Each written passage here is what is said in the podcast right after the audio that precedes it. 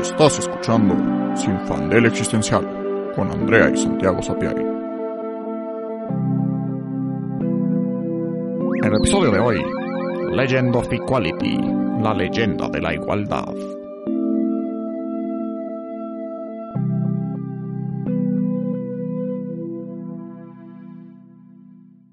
Hola, soy Andrea. Y yo soy Santiago. Y en el episodio de hoy vamos a hablar de la primera temporada de Korra, the, no me acuerdo cómo se llamaba, The Legend of Korra, nada más Sí, se llama. La Leyenda de. Korra. La leyenda de Korra, que es la segunda serie del mundo de Avatar.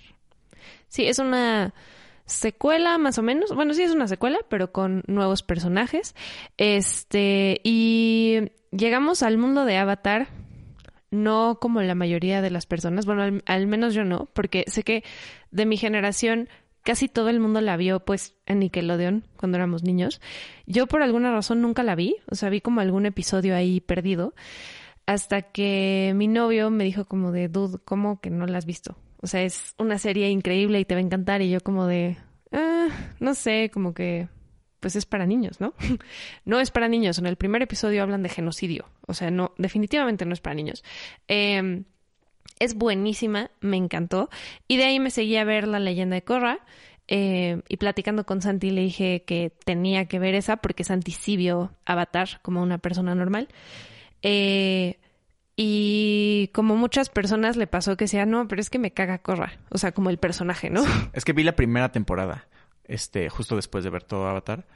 Vi la primera temporada de Korra y, o sea, me gustó el mundo de Korra, pero Korra me, me hasta la fecha me sigue súper cagando, horrible. La detesto. Este, que, pero bueno, ese será otro episodio. Este, Que, o sea, lo entiendo, es un personaje complejo porque no es teen, pero se porta como teen o como niña chiquita a veces, entonces es como complicado. Pero bueno, el caso es que le dije como tienes que ver esto porque habla de temas que nos interesan mucho y de temas muy fáciles de aterrizar a la realidad, que digo, esto es para otro episodio, pero como nada más en general, a mí me encantan las dos. Avatar me parece que es como muy eh, el clásico buenos contra malos, ¿no? Como que no hay tanto...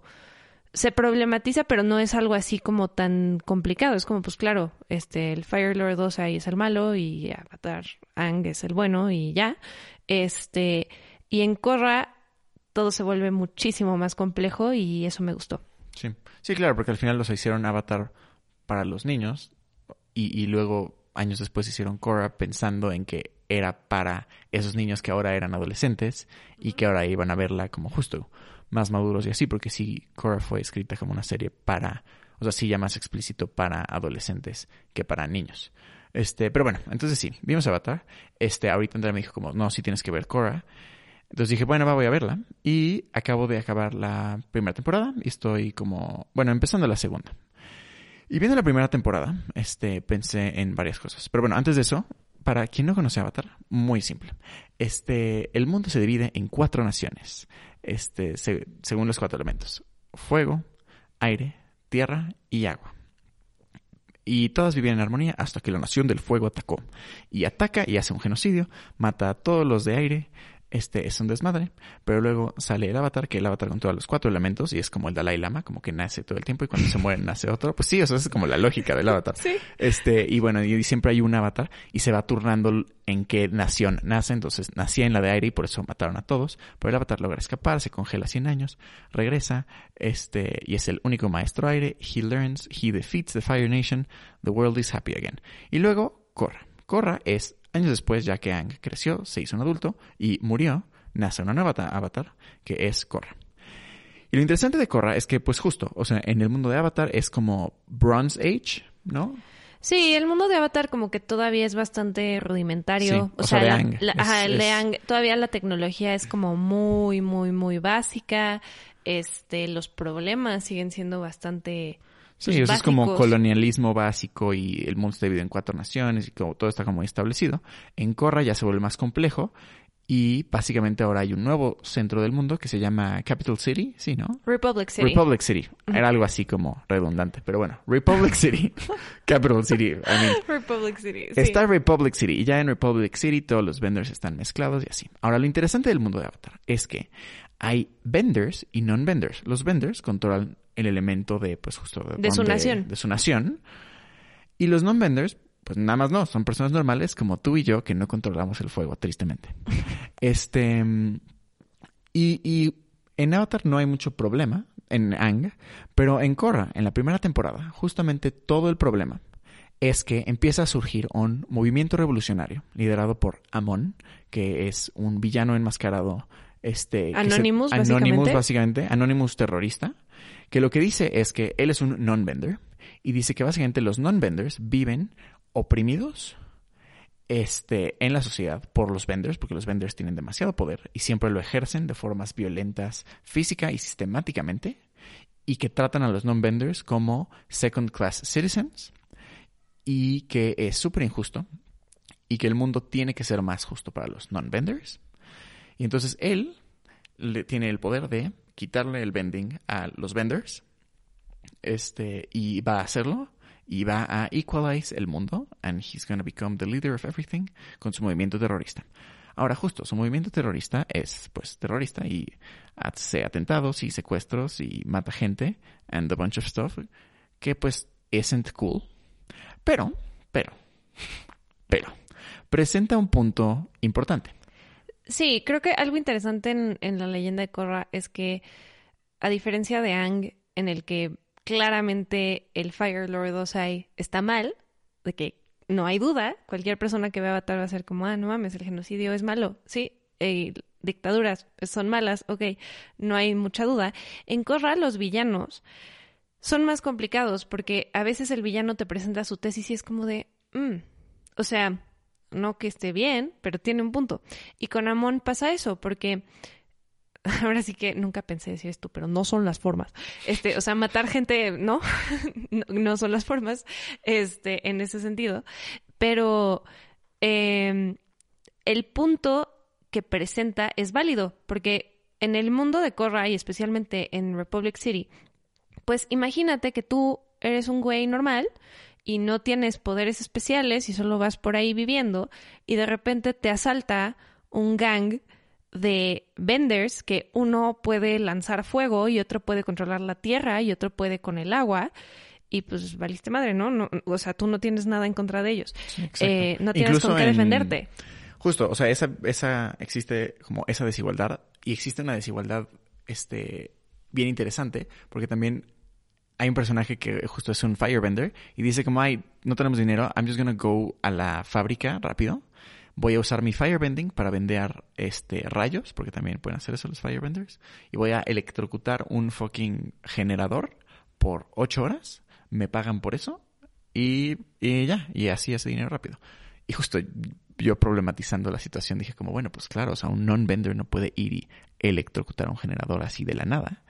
Este, y luego también la, la fuerza policíaca en este mundo son earthbenders, es particularmente metal vendors, porque tienen como unas cadenitas de metal con las que hacen como, son básicamente Spider-Man y, y, y, enredan a los malos y se mueven por toda la ciudad súper fácil. Entonces todos son earthbenders y es como, a ver, si quiero ser un policía y no, soy earthbender, pues trabajo, hago, podría ser trabajos de que de en, la oficina, en la oficina, literalmente, o sea, también eso, que es no solo el crimen organizado, que es un problema en Corra, pero también que a nivel sistema ciertos trabajos están reservados para ciertas personas con ciertas habilidades. Exacto. Eh, y pues tú como non-vendor no puedes acceder a eso. No significa que entonces los non-vendors literalmente estén bajo el yugo de los vendors y no puedan como pues, salir y vivir sus vidas normales, pero a nivel sistema es profundamente injusto. Eh, y creo que también es muy interesante cómo Korra, siendo el avatar, pues tiene, controla los cuatro elementos, ¿no? Ella es como la más poderosa de todos los vendors, ella es eh, el símbolo de los vendors, ¿no? Y su rollo como avatar es que el avatar se supone que trae balance al mundo y paz y no sé qué. Y Amon lo que dice es como, no, el avatar nunca ha traído balance. O sea, el avatar lo que hace es ejercer su poder sobre todos los demás, no solo sobre los non-vendors, sino también sobre, sobre los vendors, ¿no? Porque, pues, ok, tú eres un firebender, pero ahora enfréntate a alguien que puede controlar los cuatro elementos. Entonces, como que para Amon, el avatar es como el símbolo máximo de la opresión. Y pues quiere destruirla, obviamente. Eh, y Korra lo que hace, o sea, también se entiende, pero en cuanto se entera de Amon, reacciona como con una ira brutal. She's Y a fucking child. She's a sí, fucking child, o sea, la verdad sí. Especialmente en la primera me temporada. caga la madre. Es como, get a hold of yourself, Corra, ya.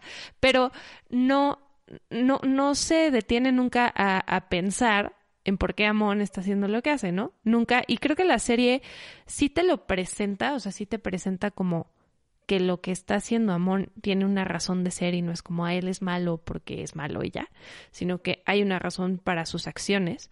Eh, pero Corra nunca lo ve.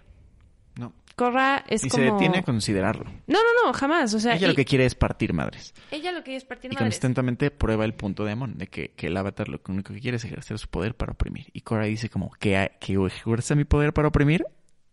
Va. Yes. Exacto. Y es interesante porque eh, extrapolando solo esta parte al mundo real, cuando hablamos precisamente de opresión de un grupo de personas hacia otro, esa es la reacción en general. O sea, casi siempre lo que pasa, y esto es el clásico, es como de, es que existe el privilegio blanco, ¿no? ¿Por qué existe el privilegio blanco? Porque existe la supremacía blanca.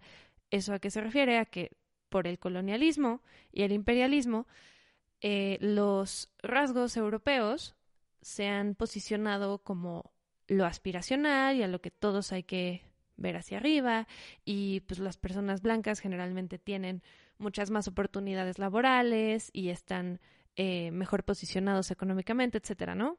Eso existe, es medible. Pero si le dices a una persona blanca random, como de, oye, es que tienes privilegio blanco, va a ser como de, ¿cómo crees? Si para mí fue bien difícil llegar a donde yo llegué y tú no sabes nada y me costó un huevo. Y es como, o sea, sí, ok, ¿no? Pero en general, ese es el sentimiento que llega a las personas. O de, oye, es que tienes privilegio porque eres hombre. ¿Por qué? Porque, pues, si sales a la calle, eh, no te estás preocupando 24-7 de que no te vayan a violar y luego te metan a una bolsa y nunca te encuentren, ¿no? Como que no, no estás pensando eso. Y es como de, claro que no, pinche feminazi, no sé qué, no sé quién es mi personaje, pero es alguien, está ahí adentro. Eh, Puede ser muchas personas. Puede ser muchas personas. Lo he escuchado. Pero bueno, esa es la reacción en general que tienen las personas las cuales se benefician por cierta opresión. Y lo vemos claramente en Corra. Sí, sí, totalmente. Y, y justo pensando en Korra, viendo, o sea, pensando que yo ya había visto la temporada y me acordaba cómo acababa, nada más estaba como refreshing my memory, viéndola estuve pues pensando mucho.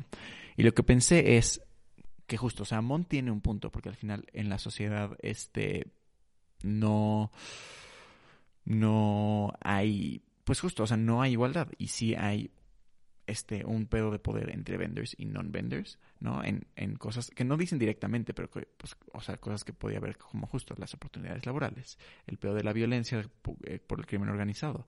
Y también culturalmente, justo en el mundo de Cora, hay unos vending matches que son como, es box de vending, o sea, sí. Just vendor fighters pelean con sus elementos y es visto como justo lo más aspiracional y lo más cool que existe. Entonces, culturalmente los vendors son sí vistos hacia arriba y como, como, oh my god, los vendors. Y bueno, ya sabía que Amon al final perdía y resulta que él sí era vendor también y era waterbender y es un bloodbender este, reprimido que tiene muchos pedos y lo que quieras. Pero al final, como en todas las pff, revoluciones, dictaduras y así, y, y en estos líderes carismáticos que apelan a multitudes para obtener lo que quieren, siempre apelan a cosas reales, ¿no? O sea, apelan a sentimientos y a problemas que sí existen en la sociedad. Igual y, bueno, más bien, justo casi siempre, los moldean y los cambian a su favor, este, y los manipulan para crear miedo y para crear tensiones y para hacer todo un pedo, ¿no? O sea, pensando en Trump, este, justo, o sea, hay un problema desde hace mucho real de Estados Unidos de que a los blancos, este, WASP, que son, este, white anglo, ajá, vas, Este, ya no white Anglo-Saxon Protestants, exacto. Something, algo white, así. white Anglo-Saxon Pro- Protestants. Protestants, Sí, ajá.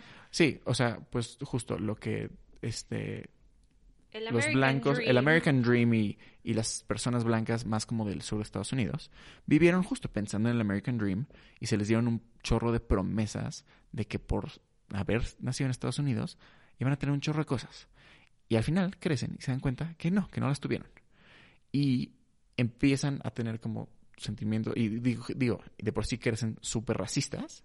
Este, entonces Trump aprovecha eso, les da como una persona a quien culpar, un grupo a quien culpar, y entonces sí, ya son los migrantes, ese es el problema de por qué no tienes tu American Dream, no sé qué, los junta, he just empieza a canalizar miedo y odio y crea todo un pedo. Y así lo podemos ver con un chorro de revoluciones, protestas, dictaduras, etcétera. Y pensé eso en el mundo de Cora. Al final, el pedo de la igualdad es un pedo real. Ahora que Simón estaba diciendo que los este, vendors todos son unos malditos opresores, bueno, maybe that isn't true. Pero la desigualdad existe. Y justo sabiendo que al final nada más matan, bueno, no, no lo matan, pero vencen a Amon, dije como, bueno, pero ¿do they address the problems en siguientes temporadas? Y fue como, "Ah, creo que no. Y Andrea me confirmó que Eh, no. No, la respuesta es no. Eh, se hablan de otros problemas que son adyacentes y similares, pero no vuelven a ese tema y Amon, pues ya se llamaba, ¿no? Eh, y justo me quedé pensando en eso, que es como, claro, no resuelven ese problema, porque ese problema no se puede resolver. O sea, ese es el tema con la igualdad, que específicamente en el mundo de Corra, pues las personas que tienen habilidades especiales, que pueden justo lanzar rayos y hacer que haya energía donde no la había, pues claramente sí tienen una habilidad extra, ¿no? O sea, eso existe, es observable, es explotable también, ¿no? Por el Es capitalismo profitable. es profitable, que es como de las cosas más importantes. Em, y eso no significa que, que la igualdad sea algo que hay que abandonar como principio. Porque, pues ok, la igualdad no existe en términos prácticos. Es decir, nadie es igual a otra persona. Eh, y tampoco sería deseable que lo fuera, ¿no? Porque entonces seríamos como, no sé si se acuerdan de los padrinos mágicos, que había como unos blobs grises. Buenísimo ese episodio, claro que sí, justo, justo que Timmy lo bulean por ser diferente y Sí. dice como deseo que todos seamos iguales Sí, y todos se vuelven, claro, unos Blobs blobs, grises. grises. y todos son iguales y aunque todos son iguales empiezan a molestar a Timmy porque su shade de gris es un poco más abajo que el shade de gris de los bullies, que no es. es y igual. Timmy se da cuenta como, no manches, o sea, no importa que seamos iguales, de que they're still gonna fucking find stupid reason to oppress me. Y deshace su deseo. Exacto. Entonces, si se acuerdan de eso, pues aunque fuéramos blobs grises, no, o sea, no, no, eso, no opera eso de la igualdad porque, ok, físicamente eres igual, pero mentalmente no, porque si no, pues todos seríamos la misma persona y eso no jala.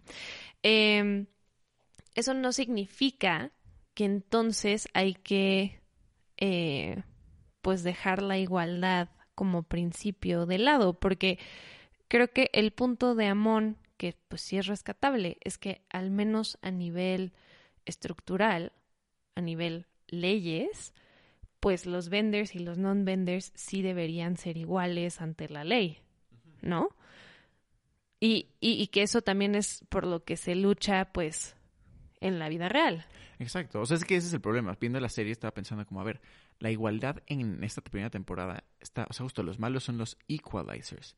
Pero en nuestro mundo, la igualdad como principio ha sido como un estandarte al frente de movimientos este, sumamente necesarios y La positivos, Revolución ¿no? Francesa. O sea, la Revolución Francesa, este, las olas feministas, eh, particularmente la primera. Bueno, en realidad todas buscan igualdad, obviamente, pero particularmente la primera. Este, los movimientos de civil rights, justo donde habla la bandera de la igualdad. Ahora, hablaban de una igualdad justo legal, este, social, una igualdad, o sea, justo la primera igualdad que se demanda es que legalmente sean consideradas como justo con los Ciudadanos, mismos derechos, ¿no? ¿no? O sea, que tenemos los mismos derechos que las personas blancas, que los hombres, que etcétera, etcétera. Este, que nos deben de pagar lo mismo porque nuestro trabajo vale lo mismo. O sea, en el sentido de que su valor como personas sea igual.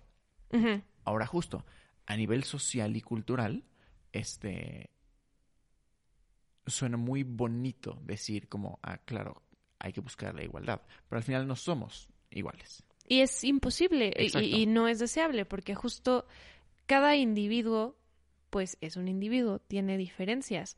Y eso no necesariamente lo hace mejor o peor que otro individuo, pero sí lo hace diferente. Sí, El problema es que muchas veces esta idea de la igualdad, o sea, como no se traduce a nivel práctico, es difícil em, como garantizar que opere, ¿no? exacto. O sea, porque, ok, ante la ley, por ejemplo, en el mundo de Corra, sí, ok, los vendors y los non-vendors son iguales ante la ley, tienen los mismos derechos, ok. Pero si toda la policía está constituida por earth vendors, que son metal vendors, y mandan a otro metal vendor a la cárcel, es muy probable que en el proceso legal le den preferencia. Sí, exacto. ¿no? O sea, como que ese tipo de cosas son muy difíciles de controlar y que también, ajá, Justo, no, nada más quería ejemplificar antes de al punto que sé que vas a llegar, que, que también viendo la serie cuando acabó, yo me puse a pensar como, a ver, ¿cómo resolvería este problema? Y primero pensé, ok, igual hay alguna regulación que limite el vending. Inmediatamente dije como, no, no, no, no, eso está súper estúpido. Y cuando lo pensé, recordé un cuento chiquito de Kurt Vonnegut que se llama Harrison Vergeron. Y en este cuento es una, es un mundo, pues, distópico, o utópico, know, no es distópico, este, de ciencia ficción, donde todos son iguales. ¿Y cómo logran la igualdad? Muy simple. Si tú eres más bello que otra persona, usas una máscara que te hace súper feo.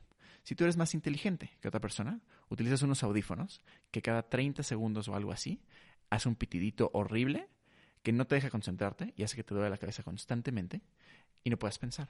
Si tú tienes este mejor vista que otra persona, usas unos lentes especiales que hacen que veas súper borroso. Si eres más fuerte que otra persona, utilizas pesas en las muñecas y en los tobillos que hacen que este, se limiten tus movimientos. Entonces, ¿cómo logran la igualdad? Haciendo que las personas que tienen capacidades superiores este, mm, no las tengan y como poniéndoles lo que le llaman en el cuento handicaps.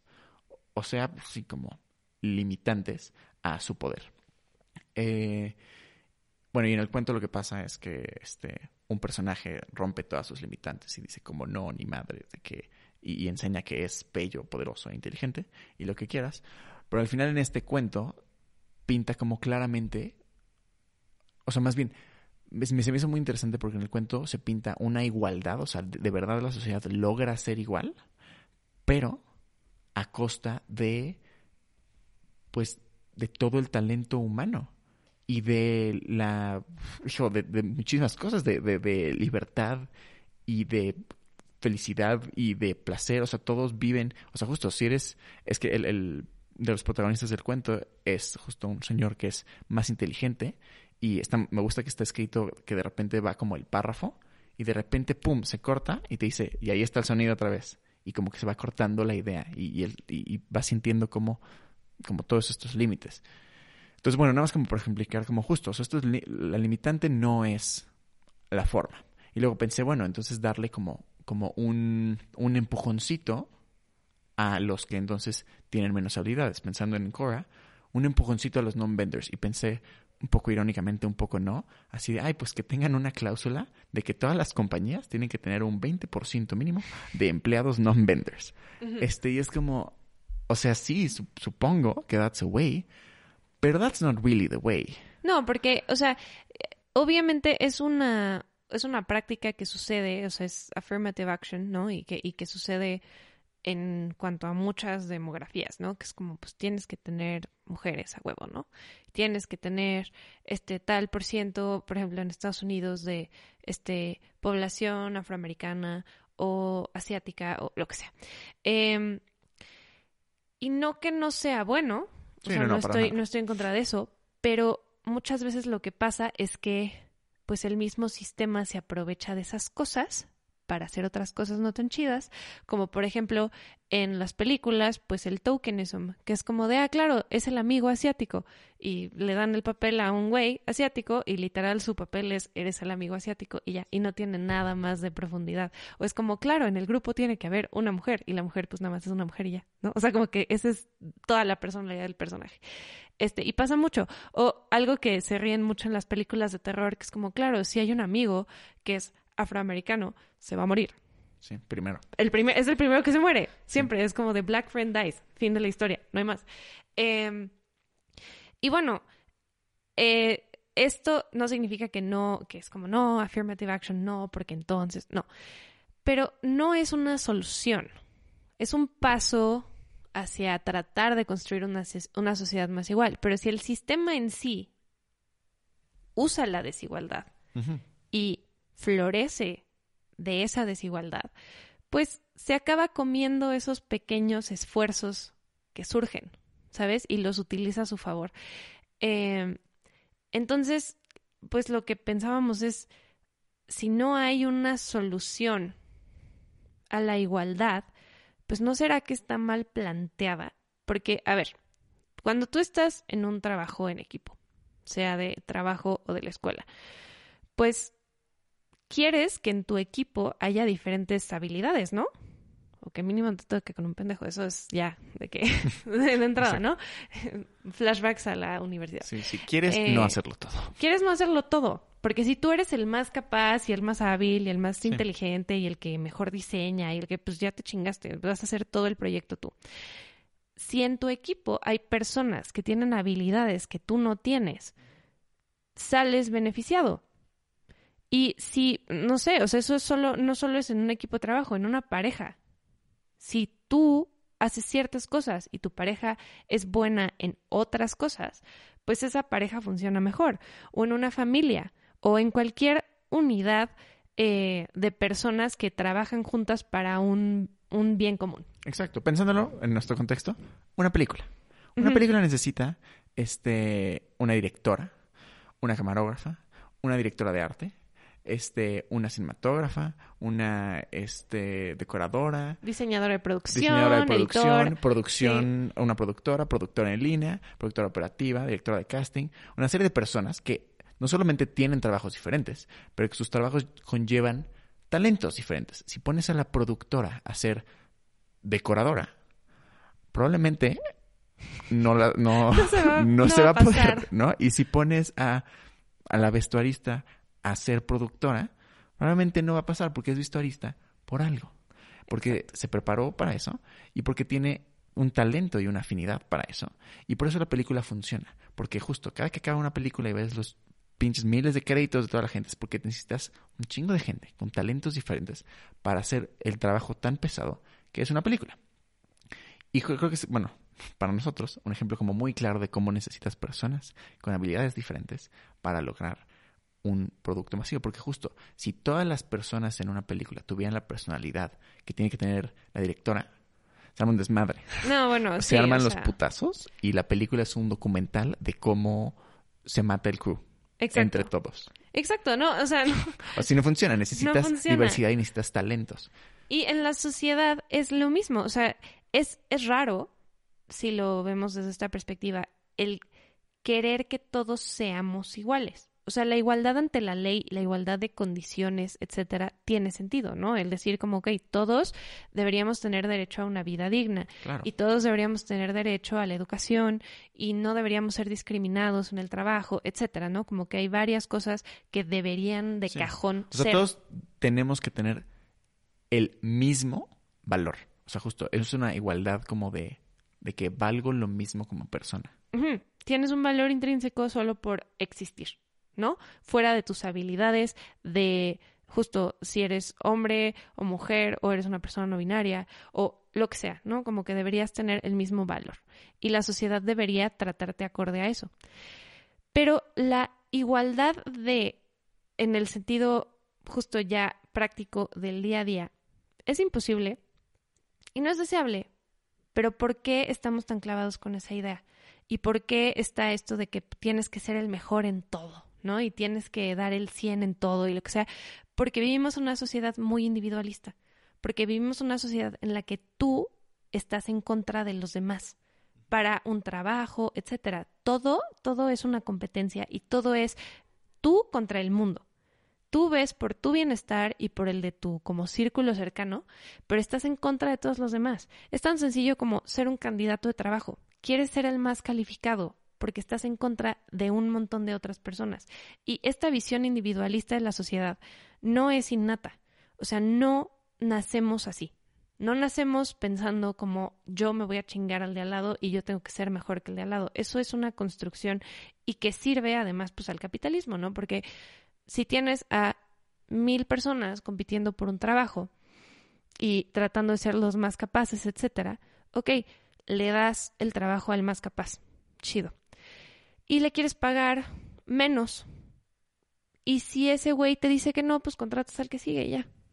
No pasa nada. Es algo que le sirve perfectamente al sistema el ponernos a todos contra todos en vez de pensar, ok, ¿por qué no mejor construimos algo todos como sociedad? En vez de estar compitiendo, ¿por qué no nos unimos con nuestras diferentes habilidades y características e ideas y construimos algo entre todos como una comunidad?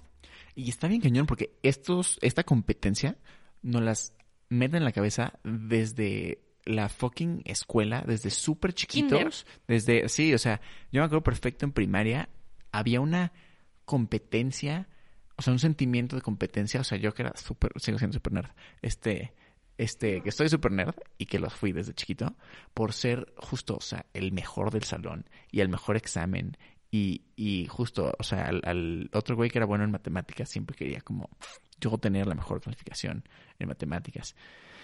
Y así bien denso. Y luego, digo, yo en, mi prepa y ahorita en la universidad siento que no hay un ambiente tan competitivo como otras, pero he escuchado, o sea, bueno, justo el TEC. No, no, este espérate a que llegues a la especialidad. Bueno, vamos a ver.